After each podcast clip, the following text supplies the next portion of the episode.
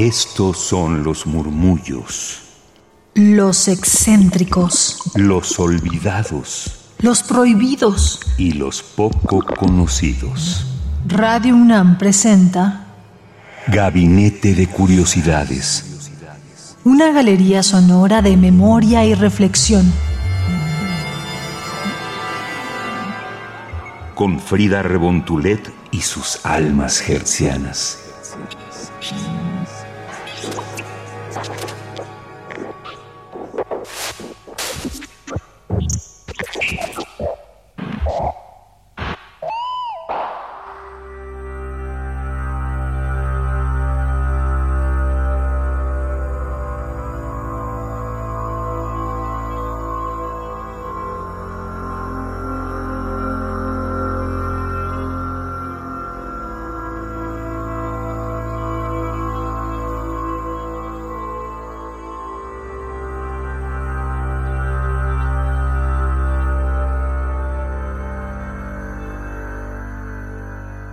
¿Qué tal mis queridas almas hertzianas? ¿Cómo están? Sean bienvenidas a Gabinete de Curiosidades.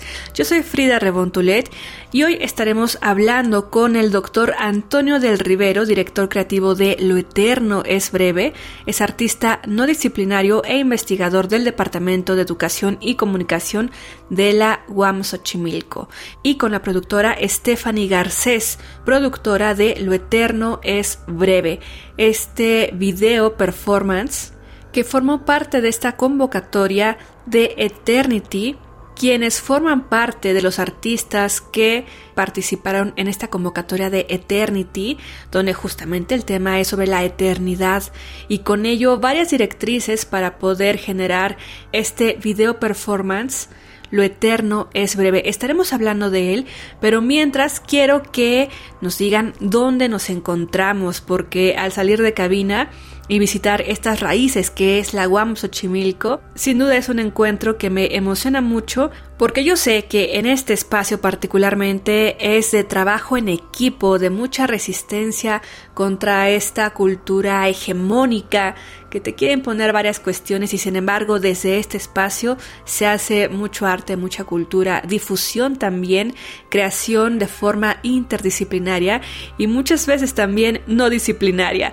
Bueno, Antonio del Rivero, dinos dónde nos encontramos. Mire, estamos ubicados en la UAM Xochimilco y sí, somos un área de investigación. Básicamente es un eslabón eh, digamos, siguiente a la carrera de comunicación, porque aquí lo que hacemos es ampliar la currícula de la carrera. Bienvenida Stephanie Garcés, productora de Lo Eterno es Breve.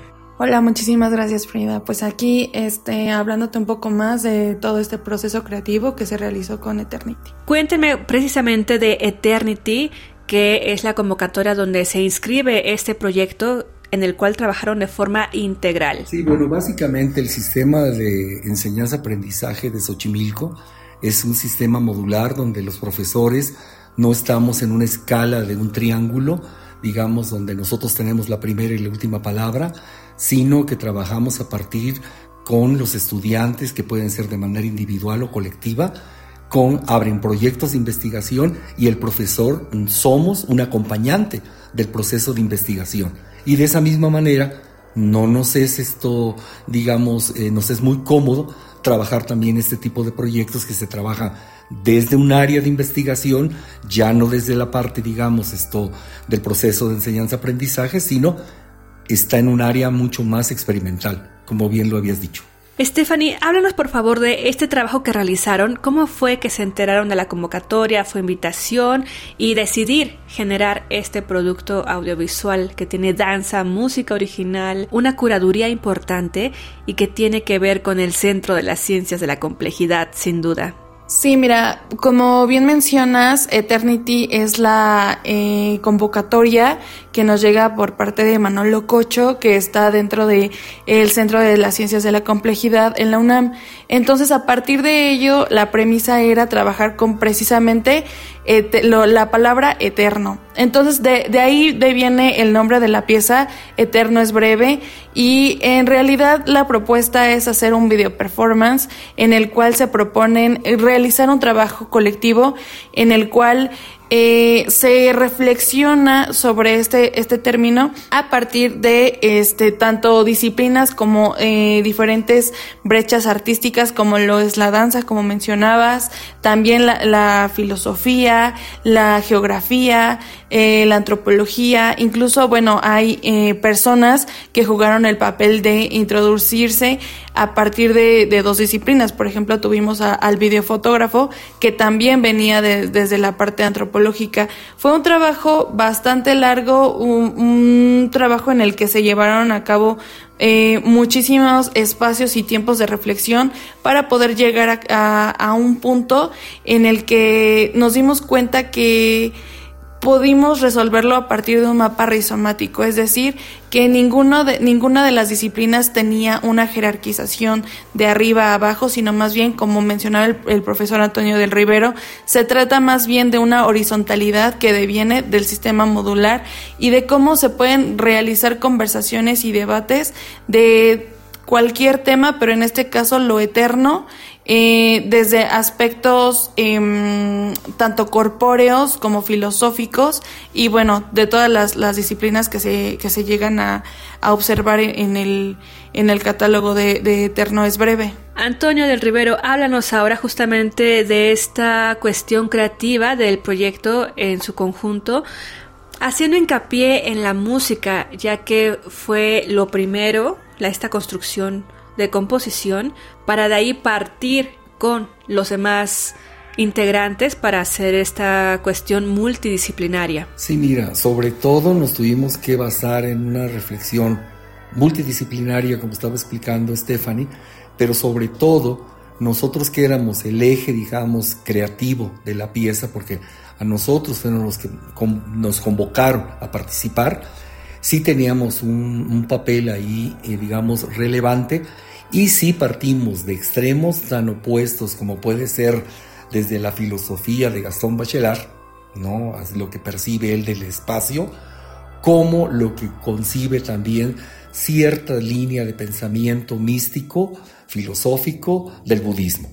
¿no? Entonces, realmente lo de eterno es breve es una alusión a esta idea que se tiene desde el budismo de que el universo y todo lo que conocemos material en esta vida se crea en un suspiro. De ahí un poco la... Y en el caso de algunas otras teorías, bueno, no viene al caso eh, profundizar porque en realidad ese sería como el lugar donde nos acomodamos las distintas disciplinas. Y sí, el sonido se hizo a partir de una reflexión acerca del tema y tenemos a un compositor eh, que él nos hizo la, composición y se basó en, en algunos música sobre todo, también de la filosofía esto, japonesa, pero que es una frecuencia alta, que no necesariamente el oído lo escucha, sino el cerebro. Entonces, a partir de estos cantos tipo mantra, este, este compositor tomó digamos, la parte de la frecuencia en las que se mueven estos sonidos y a partir de ahí es que él compone la pieza. Stephanie Garcés, háblanos ahora sobre la curaduría, ya que hay una mención importante para hablar de ello, ya que ustedes han trabajado anteriormente con este Centro de las Ciencias de la Complejidad. Sí, bueno, en realidad la curaduría también tiene que ver con un tema eh, transdisciplinario. El, quien llevó a cabo la convocatoria y la curaduría en general fue Manolo Cocho, pero bueno, ya como como este equipo gestor que, que bueno, somos eh, cuatro personas, cinco personas que estuvimos dentro y que fuimos llevando a cabo la parte, por ejemplo, de la danza, sí tiene, sí tuvo una teorización, una investigación previa, el, el por qué los movimientos que se llevaron a cabo, la significación del, del cuerpo humano, el por qué no se ve tan eh, explícito, sino más bien eh, se juega con las sombras, eh, la composición de la naturaleza, del, del, de la basura y de todos los elementos que se integran dentro del video performance, sí tuvieron que son la consecuencia de toda esta investigación y construcción que se, que se llevó a cabo a partir de, de la danza, la, la lengua, eh, lo, místico, también con, con temas de geografía y, y, también temas sociales, ¿no? Que, que se, se ve hasta el, eh, el final de, de, este video performance, porque también se, se, se, tiene, se tiene que ver con eh, temas incluso de resistencia y cómo esto también lleva a una reflexión sobre lo eterno, que es este nuestro punto de anclaje. Antonio del Rivero, háblanos de algunos de estos perfiles que conforman a esta obra, ya que yo también veía en los créditos a una geógrafa, la música de la que ya hablamos, pero ¿cómo es que llega la geografía a esta propuesta audiovisual? Bueno, sobre todo hay un, hay un geógrafo japonés que a nosotros nos ha influenciado muchísimo para nuestros trabajos, inclusive dentro del del área de la docencia, que él habla de la topofilia, que es un concepto de cómo, que tiene que ver también con lo que habla Bachelard desde la filosofía. Este geógrafo lo que nos hace entender es que nos relacionamos con el entorno, pero no tanto por esta idea o nacionalista o del territorio en sí, sino cuáles son los sentimientos que nosotros desarrollamos con el entorno y el entorno no es necesariamente solo el geográfico. Y en este caso nosotros era muy importante hacer una reflexión crítica porque también hay un falso misticismo. Por eso metemos la imagen de la figura humana en sombra, citando, digamos, el concepto de Jung de la sombra, y que nos lleva a, que es una autorrepresentación, porque otro de los retos era de que el performance es autorreferencial y hace alusión al cuerpo. Entonces lo que nosotros quisimos fue no meter el cuerpo directamente, sino su sombra. En el caso del material eh, fotográfico de, la resistencia a nivel, eh, fue un colectivo eh, chileno el que nos, pues nos regaló las imágenes de la resistencia que se estaba dando en ese momento en Chile. Y bueno, es difícil que se pueda ver porque esto es de museos y está un poco fuera de los circuitos, digamos, de, distribución, pero sí les podemos decir que por eso es que la última imagen es una fotografía de un budista que se, se inmola, que se, y que eso a la vez tiene referencia a una película de Berman porque sí es multireferencial nuestro trabajo y es a la de persona. Stephanie, danos por favor los nombres de las personas que conjugan lo eterno es breve y particularmente también del compositor, ya que de fondo escuchamos esta pieza sonora que es lo que da apertura a que las demás artes y disciplinas de la ciencia puedan converger en lo eterno es breve. Sí, claro que sí. Mira, como asistente de dirección estuvo Alexa Bonilla, como producción Stephanie Garcés, eh, composición sonora y montaje Héctor Ríos Vega, cinefotografía Francisco de Parres Gómez, como director creativo Antonio del Rivero Herrera y como curadores Manolo Cocho y David Kerl.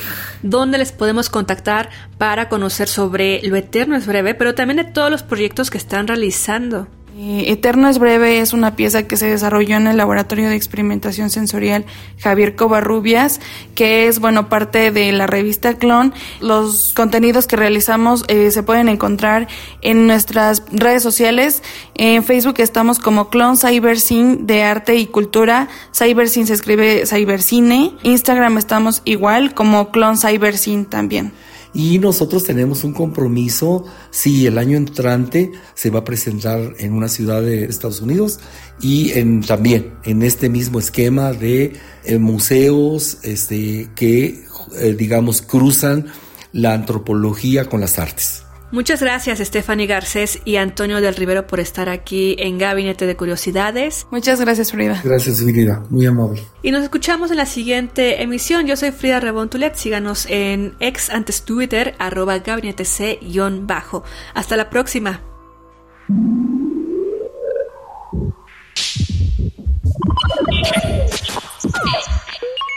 Estas fueron las sombras del tiempo sónico. Radio UNAM presentó Gabinete de Curiosidades refugio de experimentación, memoria y diversidad sonora. Dispara tu curiosidad en la próxima emisión.